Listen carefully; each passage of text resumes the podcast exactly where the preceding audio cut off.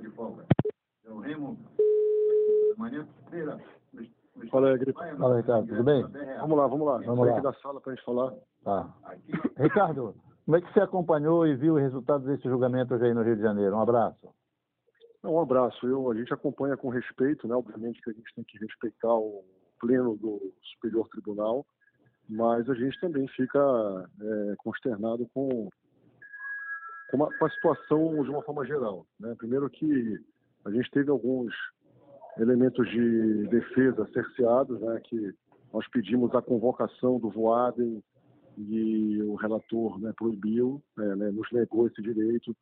A gente ah, também avalia que o fato do jogo ter sido, do jogo Náutico e Juventude não ter sido cancelado, suspenso, isso prejudica também a questão da defesa, né, porque daí cria aquela situação do fato consumado, então isso faz uma pressão em cima dos auditores, que já não terão mais que anular apenas uma partida e, a partir disso, duas partidas.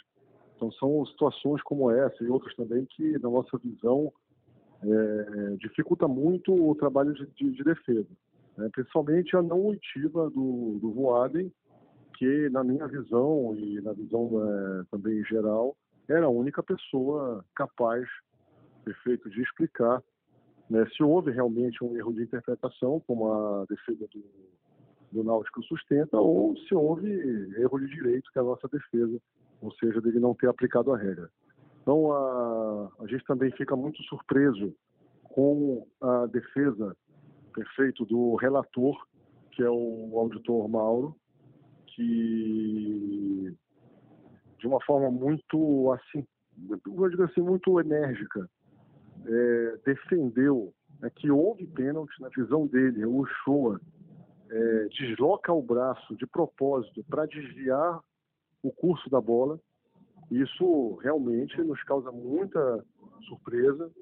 É a primeira vez que a gente viu alguém é, no Brasil, é, no meio de tantos especialistas, é, defender é, que houve um pênalti é, na, na- na- naquela situação. Embora não seja papel do relator, isso também nos causa estranheza, é, defender se houve pênalti ou não, até porque não era essa ah, o objetivo da peça, né? o objetivo do, do- do- do julgamento.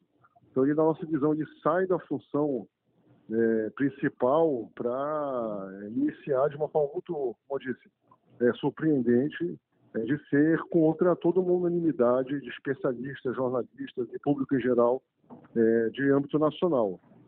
Então, ah, é óbvio que a, a decisão do relator influencia diretamente. Né? A gente sabe que quando um julgamento desse enfrenta interesses da CBF, e é claro que o interesse da CBF nunca vai ser anular uma partida, a gente, isso aí está no histórico né, da instituição. Isso não é uma crítica, é uma, é uma constatação, perfeito? É, a gente sabe que o interesse sempre vai ser é, não ter esse tipo de trabalho, de anular duas partidas, envolver toda uma logística, é, enfim, é, que pode ser prejudicial para a confederação. Então, é, quando você tem um julgamento onde existe, claro, a, já a intenção da CBF, esse julgamento ele já começa, você já começa com realmente, é, vamos dizer assim, com uma chance muito pequena. Precisa dizer que eles tinham uma chance pequena, uma vez que a gente estava contrariando o interesse da confederação. É, a gente acata com respeito, obviamente, a decisão do STJD e agora nos resta avaliar com a diretoria os próximos passos, uma vez que existe sim possibilidade ainda de, de novas investidas e aí a gente ainda se reserva um pouco é, no sentido de dizer qual a direção, mas é, isso na segunda-feira será esclarecido é, mediante nossa diretoria para saber se a gente realmente vai ou não é, continuar lutando. Eu sempre sou a favor da luta, sempre sou a favor. Eu sou da opinião de que sempre que houver a possibilidade de luta, a gente não tem o direito de se esquivar. A gente tem a obrigação de se lançar a ela, porque faz parte do nosso trabalho.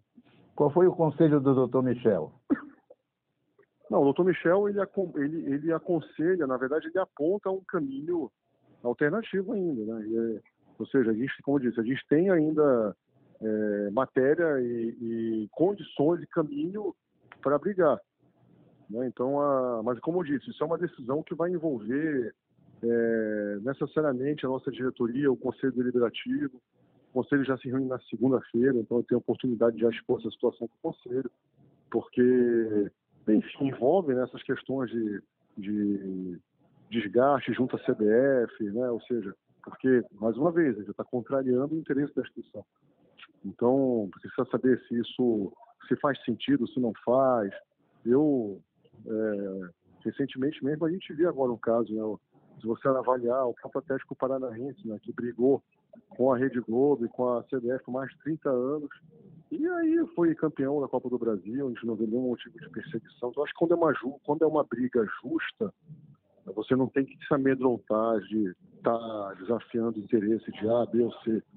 Eu acho que a gente não tem direito, repito, quando você tiver convicção e, e, e, e vislumbrar chances, você não tem o direito de se esquivar. Eu acho que a gente não pode é brigar pelo aquilo que a gente não acredita. A partir do momento que você tem a convicção, você tem que ir para a luta, porque, repito, é nossa obrigação. Presidente, um abraço, muito obrigado pela sua entrevista. A Rádio Liberal está aqui sempre à disposição. E o senhor está retornando a Belém agora, né? É, estou retornando agora, já me integro a nossa comissão técnica nesse final de semana. Eu quero deixar claro que essa é uma briga da diretoria, perfeito? É uma briga da presidência, porque o, a comissão técnica e a, a diretoria de futebol ela está totalmente focada na competição da Copa Verde. A gente tem consciência que temos um jogo pela frente, temos um, né, uma, uma semifinal de um campeonato que nos interessa, perfeito, de um jogo grande que nos interessa. A gente tem uma invencibilidade para defender, perfeito? Então, ou seja, a gente precisa. É, só gostaria que, na verdade, que as pessoas entendessem, o torcedor, que essa briga não tira o foco da competição, porque, é, como eu disse, ela está dividida e liderada por mim. Então, a partir de agora, viro a chave, volto para Belém, me, me, reintegro à comissão técnica, acompanharei é, presencialmente toda essa semana de preparação para o clássico. Já posso adiantar que a gente vai abrir certamente os portões é, para um treino aberto, para a torcida passar energia para os nossos atletas. É, e a gente vai forte para o repar, porque a gente tem total interesse em vencer a Copa Verde. Obrigado, Ricardo. Um abraço. Valeu, meu amigo.